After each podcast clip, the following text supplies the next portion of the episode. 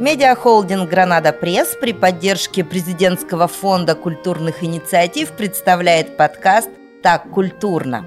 Как создатели промышленного хребта России культуру поднимали. Инженеры, ученые, промышленники, настоящие мастера. Они не только оставили свой значимый след в науке и производстве, но и повлияли на культурный код Урала, да и всей России. Это подкаст «Так культурно» в студии Наталья Малышкина. Строитель железной дороги и писатель в одном лице. Вот когда мы говорим Гарин Михайловский, мне кажется, у любого образованного человека прежде всего возникает ассоциация писатель и детство Тёмы, да, произведение, которое когда-то входило в школьную программу. Но потом, начиная углубляться в историю, вообще в биографию этого человека, ты понимаешь, что на самом-то деле там гораздо все глубже, и прежде всего это был инженер-путеец. Итак, э, Николай Георгиевич Гарин-Михайловский, его биография, конечно же, очень любопытна э, не только инженер-путеец, еще и журналист, еще и путешественник, еще и неутомимый э, какой-то вот такой вот искатель приключений. Обо всем об этом мы сегодня будем рассказывать. Гости нашего подкаста Елена Меньшенина, краевед, а, руководитель редакционного отдела Челябинского государственного института культуры. Добрый день. Здравствуйте. Кроме того, Николай Антипин, заместитель директора по науке Объединенного государственного архива Челябинской области. И с нами сегодня Андрей Трушников. Он автор и ведущий научно-популярного стрим-шоу «Говорящий». Это стрим-шоу посвящено истории. И вообще Андрей – учитель истории по образованию. Здравствуйте, друзья Здравствуйте. мои. Здравствуйте. Ну что, вот э, наш герой, как вам кажется, Николай Георгиевич, он ведь э, строил множество железных дорог, если мы говорим о том, что главное вот ипостась его жизни это была все-таки железная дорога. Или я не права? Вот как вам думается, как вы себе представляете это, этого персонажа? Ну, мне кажется, он прежде всего, конечно, инженер. Инженер путей сообщений, строитель, хотя, если мы посмотрим биографию, то у него была там развилка в начале, и, э, ну, благо, что он не поступил на юридический факультет, вернее, он поступил, но его вовремя бросил. И а, потом закончил институт путей сообщения с правом а, быть инженером и, собственно, участвовать в строительных работах. И поэтому, когда вот говорят об истории Транссиба, истории строительства железной дороги на Урале, на Южном Урале,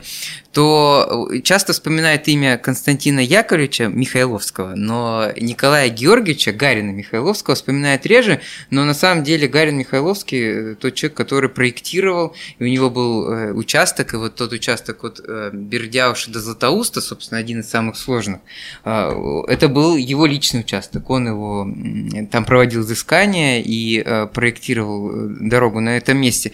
Поэтому, конечно, он прежде всего инженер, и мы его, кстати, по биографии видим видим. В сложных э, жизненных ситуациях он возвращался к этому делу инженерному. То есть у него не удалось сельским хозяйством в Самарской губернии, там крестьяне пожгли э, его хозяйство. Он вернулся к инженерному делу. Видимо, подзаработал, потом обратно опять обратился к писательскому труду, э, какое-то время писал, потом опять вернулся к этому занятию. Поэтому, если говорить, оценивать то есть его биографию, мне кажется, на первом месте все-таки он инженер, строитель, и оттуда он черпал свои образы, опыт, который вот в литературных текстах проявился. Угу.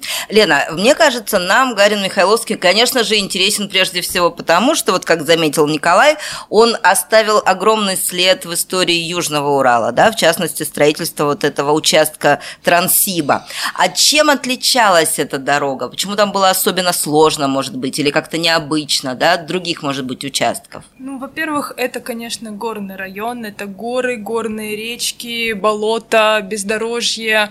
А, строительство шло в очень сложных условиях. А, была а, летом жара, машкара, зимой, соответственно, жестокие морозы. И самый сложный участок, на котором пришлось работать Михайловскому, я думаю, здесь уместно сделать ремарку, что нужно различать, наверное, писателя Гарина Михайловского от инженера Михайловского. То есть у меня вот в голове это не то чтобы два разных человека, человека, но это люди с разной ипостасью, и а, если говорить об инженере Михайловском, то этот человек, конечно, заслуживает, наверное, звания Герой труда, которого тогда не было, но оно... Но он получил какой-то орден. Он царский. получил орден Святой Анны, да, да но все-таки, конечно, его работа на этом участке это было, была очень тяжелой, и он сам говорил о том, что 8% изыскателей а, навсегда сошли со сцены главным образом от э, сумасшествия, от самоубийства,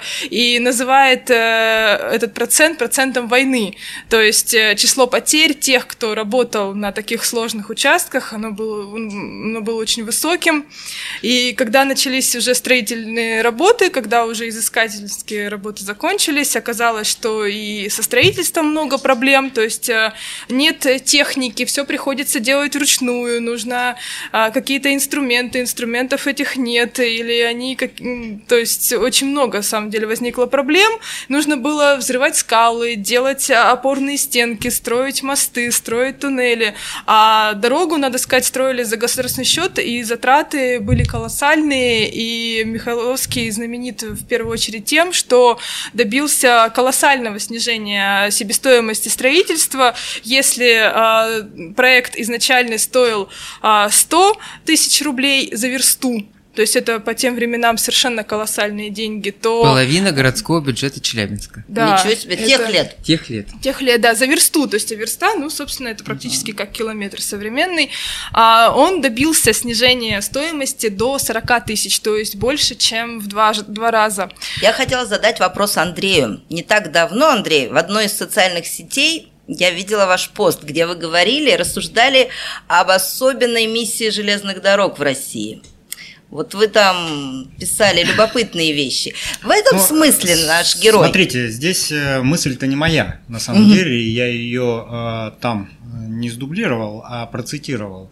Это э, знаменитый дальневосточный писатель Авченко, э, когда пишет э, свою книгу о Дальнем Востоке, он говорит о том, что железная дорога – это символ э, русского менталитета. И э, действительно, ну, я не, не точно здесь процитировал, но, но, но смысл такой, но действительно это так. И, по, и вот в этой ипостаси, ну, давайте представим, кто мы такие, да? Вот каждый вот в детстве сейчас возьмет и пороется, да, в нашем. Что в нашем э, детстве самые яркие впечатления? Ты садишься в вагон, в купе, проводник с чаем, в э, классной крутой э, кружке приносит его, вот э, этот вот титан, который нагревается. Титан, который нагревается, соседи. Обжечься. Понимаете, Россия – это огромная страна. А Россия – это цивилизация, которая выбрала экзистенциальный путь развития или историю толкнула на этот путь развития. И вся наша история – это дорога. Вначале это дорога на перекладных, на лошадях, там еще на чем-то, пешая дорога, бурлаки в конечном итоге, потом это железная дорога.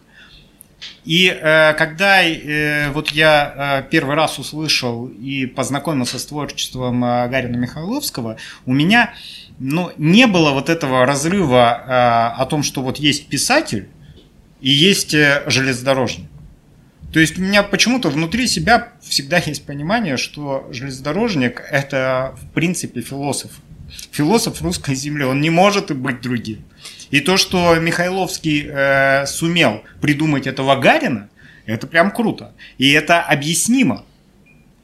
И э, именно неудивительно, для меня лично неудивительно, что Михайловский, Гарин Михайловский стал ну, наиболее, наверное, популярным и крутым как детский писатель. Потому что железная дорога – это вот ощущение, вкусное ощущение детства. Ну, это мои личные впечатления. Коль скоро мы уже затронули литературное творчество, друзья мои, я предлагаю вот об этом поговорить особо. Как э, руководитель стройки, да, огромной стройки железной дороги умудряется писать, когда он находит на это время, как он это делает? Вот есть это в воспоминаниях современников? Ну, вообще, э, в воспоминаниях современников, и его жена оставила тоже э, воспоминания, э, она в 30-е годы скончалась, то есть значительно позже его. Так вот, она описывает, и из биографии мы видим, что у него была невероятно насыщенная жизнь. И Горький тоже это отмечает. Горький один из его друзей близких. Да, да. Ну, не друзей, может быть, старших товарищей таких, он все равно чуть-чуть, э, мне кажется, нет, нет, он, не, он был даже младше. младше но, но в литературе он был старшим товарищем. Все-таки он его провел в литературу, вывел и помог ему э, в публикациях э, сочинений, хотя по возрасту действительно Михаил а Мне кажется, даже и в литературе спорно его называть старшим товарищем. Мне кажется, они как-то вот так вровень шли, судя по биографиям, вот именно в творческих путях, один за другим не вели друг друга. Но то, что они прям близкие были да, по духу люди, да. это однозначно. Это безусловно. И по мировоззрению, по отношению к жизни, и по политическим взглядам они были близки. Так вот, э, Гарин Михайловский пишет свои произведения везде, где он работает. То есть, вот, допустим, он строит железную дорогу на Южном Урале и живет в Усть-Катаве. Uh-huh. Усть-Катавский завод, и он там тоже написал одно из произведений. А, одно связано синхронно со строительством железной дороги, а одно из них связано с тем периодом, который он переживал до этого. Это его крестьянский опыт. А, хозяйство в Самарской губернии. И он как раз создавал это произведение в Усть-Катаве. То есть, а, вообще, современники описывают, что он все успевал, и, собственно, это стало одной из причин его ранней смерти.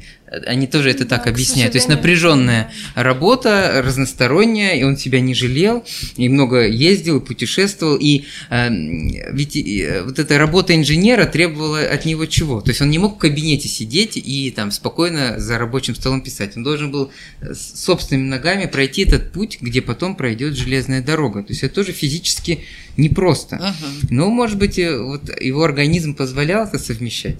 Еще один интересный факт можно так сказать, крестным отцом в литературе для Гарина Михайловского был писатель Станикович, если я не путаю, да, Лена. Верно, Подскажите, да. Да, вот да, как да. Э, вот этот момент его а. жизни, тот его поддержал. Я так, так понимаю... вот он и придумал псевдоним. Псевдоним, и, да. И, да. А, но прежде чем вот перейти, наверное, к истории со Станиковичем, нужно сказать, что литературные опыты Михайловского вообще он э, начинал с малых форм, с малых жанров. Вот Николай Александрович упомянул уже сегодня очерк «Несколько лет в деревне», уровне, который по итогам его попыток хозяйствования. А также очень важно уделить внимание рассказу или очерку, можно назвать, назвать по-разному. Кто-то называет неоконченной повестью вариант, которая как раз посвящена его противостоянию с его однофамильцем Константином Михайловским. А, вот эта борьба за удешевление строительства. Это самая а. знаменитая история про узкоколейку по-моему, да? А, Когда они бились, э, какие должны быть Не, не, нет, там не про колею, а про э, пути, то есть где должна пройти дорога. Он э, неоднократно и на Урале, и потом в Сибири доказывал, что можно альтернативно провести дорогу. И если этот вариант принимался, то это вело к удешевлению. Да, да, и в итоге, в конце концов, он отправил Министерство путей сообщения телеграмму аж с 250 слов, и этот его проект был, наконец, утвержден. А что касается касается уже, он, как, как известно, он писал свою повесть детства Тёмы еще когда жил в Усть-Катаве, когда работал на строительстве на Урале.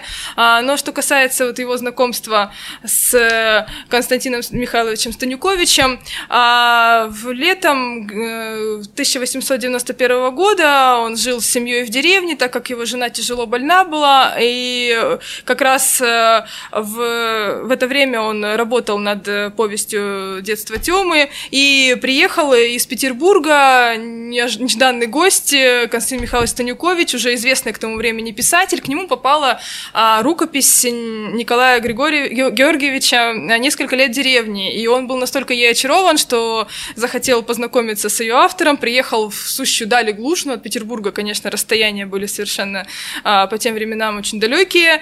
И чтобы познакомиться с автором, чтобы напечатать э, какую-нибудь его статью в журнале «Русская мысль», а, разговорились, и Станюкович спросил, есть ли у Гарина Михайловского что-нибудь э, уже написанного, и Михайловский предложил, э, э, как раз начал читать свою рукопись «Детство Тёмы», и Станюкович очень горячо ее одобрил, но сказал, что нужно выбрать псевдоним, потому что уже в «Русском мысли» главным редактором был как раз еще один однофамилец Михайловский, фамилия была очень распространенная, и долго думать не пришлось, как раз вошел в комнату маленький сын Георгий, которого дома называли Гаря, и, в общем-то, так и пришла мысль, э, Гарин папа, то есть Гарин Михайловский. И Станюкович сразу хватился за эту идею, вот псевдоним Гарин. И первые книги выходили под э, этим именем, и уже потом в дальнейшем стали выходить под двойной фамилией Гарин Михайловский. Друзья мои, а я бы еще, знаете, вот какой сделала акцент? Я бы назвала нашего героя блогером того времени. Знаете почему? Потому что он любил путешествовать на самом деле.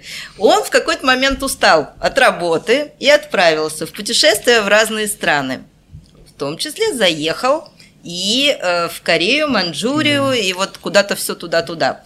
Есть Он так... всю Америку проехал. И всю Америку проехал, да. Есть у него такая книжка, называется «По Корее, Манчжурии и Ляндунскому полуострову». Вот он там рас... описывает разные городки и города, которые проезжал, и селения. Вот это реально, это действительно, я бы сказала, сейчас так пишут блогеры. Потому что он описывает гостиницы какие-то местные. Он описывает, э, в основном он, конечно, критикует, говорит, ну, гряз... грязненькие городишки так-то, если будем честными. Вот. Он описывает нравы китайцев, которые там жили в большом количестве в то время. Ну и сейчас, я думаю, проживают. Ну, это северо-восточный Китай, да, да, естественно, да, да. что там китайцы. Но мне кажется, э, тут нужно объяснить, почему он туда поехал. И это не случайно. Угу. Дело то в том, есть явно что... не отдыхать туда. Э, не, по... не, не, явно не отдыхать. Это было связано с его профессиональной деятельностью и со строительством железной дороги. Вообще Михайловский, как инженер, он был участником такого масштабного геополитического проекта по присоединению э, Дальнего Востока, то есть присоединению, приближению к Европейской России. Превращению Дальнего Востока в Россию, я бы Да, то есть железная дорога э, в конце 19 века представлялась вот таким проектом, который бы позволил России проникнуть в Китай, северо-восточный Китай, в Корею, обозначить там свое присутствие, ну и в случае военной кампании быстро передвинуть, перенести эти войска. Поэтому, строя железную дорогу на Урале, он, безусловно, понимал, для чего он ее строит. И поэтому он отправился в конечный, конечную точку э, э, этого железнодорожного пути. И э, если вот то, что он написал, кстати, это очень интересно. Потом ведь случилась русско-японская война, uh 904-905 год, то есть буквально там менее 10 лет прошло после его путешествия. И его тексты, они оказались очень востребованными и интересными, потому что через его тексты русская публика, русский читатель узнавал о том, с кем они воюют, где они воюют, э, это чуждая, неизвестная культура. Я, по-моему, если не ошибаюсь, он там э, говорил, что не надо недооценивать японцев. Да. То есть, потому что в неком таком представлении того времени обыватели, японцы это были ну, какие-то не очень э, серьезные не противники. Не то есть неполноценные люди, да. А он говорил, ребята, вы вот, вот не туда, не туда смотрите. В общем, человек такой разносторонний и интересный на самом деле. Не случайно он был удостоен аудиенции Николая II. Э, вот кто про это Но я не расскажет? знаю, стоит ли тут про это говорить, потому что Почему? одновременно с этим он был под надзором полиции. Да. Не-не-не, он не одновременно, он чуть попозже попадает под надзор полиции, насколько я помню. А там история с этим царской семьей была по воспоминаниям его окружения интересной, потому что ему сказали, что вот ты приедешь, это, по-моему, он вернулся как раз тогда с Америки, ему mm-hmm. сказали, вот приезжай, тебя там во дворцах ждут. Он решил, что его опыт как железнодорожника будет востребован, он там собрал все, что можно было с докладами, пришел, а ему говорят, да ты слушай, здесь про железные дороги нет, ты лучше расскажи, как ты там по Корее ездил, по Америкам. То есть он был востребован, правильно ты говоришь, как блогер, да, то есть человек, который пишет. Но я бы другой момент отметил вот из этих путешествий, которые, ну, в какой-то степени ниточкой уходят к другому герою проекта «Так культурно», это э, Татищев. Татищев, который подтолкнул изучение фольклора в России. Так вот, в какой-то степени Гарин Михайловский, на мой взгляд, подтолкнул изучение фольклора других стран, потому что в Корее конкретно он очень много собирал именно фольклорных произведений и, по-моему, привез около сотни Э, корейских сказок, перевел их. Да, и... недавно, кстати, издана. Они Прекрасная были, книжка. Они были да. опубликованы, да. Да, и считается, кстати, эксперты считают, что он там очень много внес своего э, в литературный стиль в это изложение этих сказок. И когда мы читаем сегодня эти сказки, э, можно видеть и писателя Михайловского. Поэтому он втащил очень прямо крутую штуку. А, друзья мои, мне очень хочется спросить, вот э, действительно биография необыкновенная, такая не рядовая, так прямо скажем.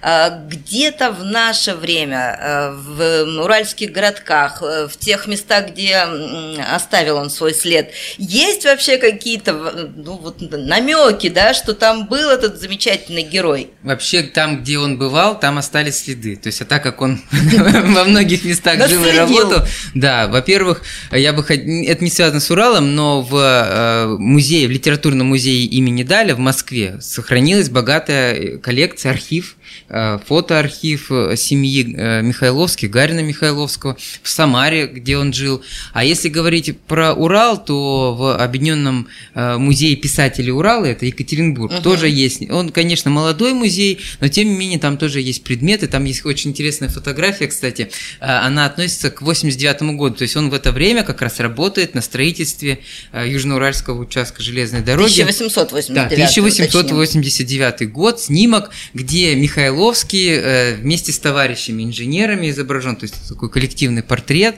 Потом в самом Челябинске у нас, конечно, в экспозициях мы не встретим его, но тем не менее он присутствует в топонимике. Э, наверное, пытливые исследователи могут найти улицу Гарина Михайловского. Мы даже на ней были, да. и с Марией Владимировной Волковой проводили проект э, по улице имени, по улице Гарина Михайловского. А где она, она находится, небольшая, напомните? В поселке Дмитрия Донского, да. это ага. один из железнодорожных а поселков. А кто знает, где этот поселок? Это на самом деле очень сложно найти. Да, ну, практически, да, рядом со станцией Шершни там недалеко. Но да. есть э, мемориальная доска, посвященная Гарину Михайловскому на вокзале, на старом здании вокзала Челябинского. Там э, э, упоминается, что он русский писатель, инженер и строитель Самара-Златоустовской железной Второй дороги. И Златоусте да, тоже есть на вокзале. Э, не так давно, кстати, а, открыли эту мемориальную доску, ну, может быть, менее 10 лет назад или около 10 лет назад. Потом Усть-Катавса. Так. Конечно, а там, что? там в Усть-Катаве, в самом музее мы можем встретить только предметы, связанные со строительством железной дороги. Потому что, во-первых, эта дорога строилась из усть-катавских э, рельсов. То есть они их там производили и поставляли на строительство. Это было удобно. Но э, недалеко от э, храма Усть-Катавского на кладбище сохранился памятник на могиле дочери. Uh-huh. Дело в том, что э, дочь Варя, Варвара, она умерла во младенчестве и там была похоронена. То есть это один из детей многочисленных Э, семьи Гарина Михайловского. То есть это место памяти, и, между прочим, эта могила восстановлена, и памятник восстановлен э, железной дорогой. Вот уже в наше время она сначала была утрачена, потом вот нашли этот камень. В общем, в... Э, а, еще можно вспомнить, кстати, Новосибирск. Ну да, он вообще один из основатель города. Да. Если бы там железная дорога не прошла, и не было бы Новосибирска. Это, конечно, не Урал, но тем не менее это город-миллионник, который чтит его память, есть главная ну, площадь он, но он судьбу Урала своей железной дороги по большому счету изменил. Конечно. Полностью Безусловно. изменил. Вообще железная он ее, дорога... Он в другую сторону да, бросил. Если бы не было железной железной дороги представим, то, во-первых, ну, у Челябинска было бы гораздо меньше шансов стать таким крупным индустриальным центром. Да-да-да, сейчас бы был столицей город Троицк, я точно уверен. Это точно. Они там тоже спорили, как где-то пройдет железная дорога через Челябинск или Троицк. А скажите, пожалуйста, э, это легенда или нет? Говорят, что вот этот знаменитый знак Европа-Азия, который стоит по ходу движения поезда, а, там где-то в районе Златоуста, чуть выше, что он был сделан по проекту Гарина Михайлова. Маяковского. Так ли это? Ну, я не встречал э, это, таких это упоминаний, но, но э, он возник одновременно со строительством железной дороги. Я думаю, что вполне мог к этому иметь отношение Гарин ну, Михайловский. Я думаю, это типовой памятник, потому что, в принципе, под, ну, подобные, подобные но, формы но место не типовое, да, место, место не необычное. Да, и жука. идея а, найти точку, где объединяется Европа и Азия, это все-таки должен человек был эту идею сочинить. С лирическим, с лирическим восприятием действительности да, и пониманием, возможно. что они вершат великое дело. И, между прочим, Михайловский, он, когда открывалось движение э, через Златоуст, и он выступал э, на, стан, на станции Златоуст, он об этом сказал. Он говорил о том, что они участники великого э, события. И не только великого с точки зрения соединения Европы Азии, но и инженерной мысли. То есть у него там есть очень интересная цитата. Он говорит, что вот Самара-Златоустовская железная дорога показала, что русские инженеры способны создавать что-то новое и великое, и такое вот необычное, а не копировать европейский опыт. Еще один любопытный факт, эм, который, конечно, не стал фактом биографии нашего героя, но тем не менее, в свое время, по-моему, в 903 году ему было поручено э, спроектировать э, железную дорогу в Крыму, вот прям по южному берегу. А поскольку там очень красивая природа и вообще не хотелось нарушать вот эту идиллию, э, Гарин Михайловский придумал любопытные такие архитектурные решения. Но, к сожалению, этот проект не был осуществлен. Началась русско-японская война. Но, по-моему, тоже очень символично, если бы вот, да, у истории нет сослагательного наклонения, но если бы удалось ему это сделать, представляете, как было бы здорово? Но, тем не менее, его опыт изыскательских работ был использован, и по этой э, линии построена троллейбусная, э, троллейбусная линия. Я вот сейчас слушаю и понимаю, что пожалуй, Гарин Михайловский – это один из первых физиков-лириков. Ну, так а, и есть. Да, можно так сказать. Да, то есть, это вот целая череда после него появляется там через несколько десятилетий или даже практически столетий э, людей, э, которые идут по этому пути, когда техника прорывается в поэзию. А еще он был, эм, возглавлял журнал, так ведь? И на самом деле вот это тот человек, который, что называется, как это говорится, умер на работе. Потому что это тоже ведь, наверное, как-то ну, показательно. Там, там была какая-то редколлегия, насколько я помню, mm-hmm. и у него внезапно остановилось Заседание сердце. редакции, да. Заседание редакции «Вестника жизни» это было, были горячие споры, а он выступал очень эмоционально, и вдруг почувствовал себя нехорошо, вышел буквально в соседнюю комнату на диван, и, в общем-то, а, медицина, к сожалению, конечно, и современная, не всегда помогает в таких случаях. Был а, диагностирован паралич сердца, видимо, как раз очень тяжелые условия труда, спал по 3-4 часа в день, э, большое эмоциональное напряжение, все сказалось, да, то есть предельное такое утомление всего организма, и вот, к сожалению, э, очень рано умер, совершенно Сколько неожиданно. ему было лет в тот момент? А, даже сейчас не ну, могу по тем временам, на самом деле, 54 а, или 56. Около, да, да, да, ну, такой возраст, да, для, для нынешнего человека это еще молодость. Человек, да. То есть родился он в 52 году, умер в 1906 то есть, получается... Кстати, интересно, и смерть распорядилась его судьбой, потому что совсем непонятно, что было бы с этим человеком, когда вот Россия оказалась на переломе. Потому что, с одной стороны, да, он э, представитель однозначно элит, угу. элита Российской империи, а с другой стороны, это человек, который, ну, по сути, ну, в какой-то степени идеолог народничества тоже, и человек, который на собственном опыте доказавший, что, ну, как бы народ народников не понимает. Он симпатизировал левым взглядом, это безусловно. То есть... Мне, знаете, мне что поразило а, судьбе, даже не, не в судьбе, а в оценках э, Гарина Михайловского, это э, известный наш Варлам Шаламов, э, угу. когда он описывал и писал о нем, он его сравнил с Хемингуэем. И он говорил, что ну, ну это вот... По это, масштабу личности. По масштабу личности, по масштабу писательской, писательского таланта. Ну, это вот э, удостоиться может, ну, прям единицы единицы. А Сава Мамонтов говорил о нашем герое, что он талантлив был, во все стороны талантлив. Ну, это так, с этим не поспоришь, мне кажется. Друзья мои, вот э, завершая наш сегодняшний разговор, знаете, о чем бы мне хотелось, э, какую цитату привести? Гарин Михайловский писал «Счастливейшая страна Россия. Сколько интересной работы в ней, сколько волшебных возможностей, сложнейших задач. Никогда никому не завидовал, но завидую людям будущего. Вот это его цитата. Мне красиво. кажется, красиво, да, так символично очень звучит, правда же? Да. Ну что, я лишь лишний раз напомню, что сегодня героем нашего подкаста «Так культурно» был талантливый русский инженер-путеец, писатель и журналист, неутомимый путешественник Николай Георгиевич Гарин-Михайловский. Конечно же, знаковая фигура. Между прочим, крестник императора Николая I, который очень уважал его отца, генерала и потомственного дворянина. В общем, жизнь нашего героя была настолько насыщенной, что о нем вполне можно написать роман. Я думаю, те, кто нас услышит, лишний раз задумаются, какие замечательные патриоты а, жили в нашей стране. Ну, а учителям, экскурсоводам, вообще родителям можно, наверное, только посоветовать побольше путешествовать со своими учениками, детьми, побольше им рассказывать о вот таких замечательных людях.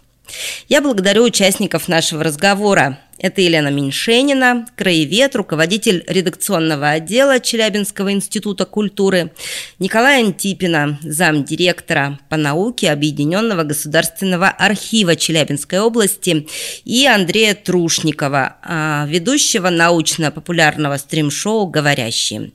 Подкаст «Так культурно» подготовила и провела журналист Наталья Малышкина.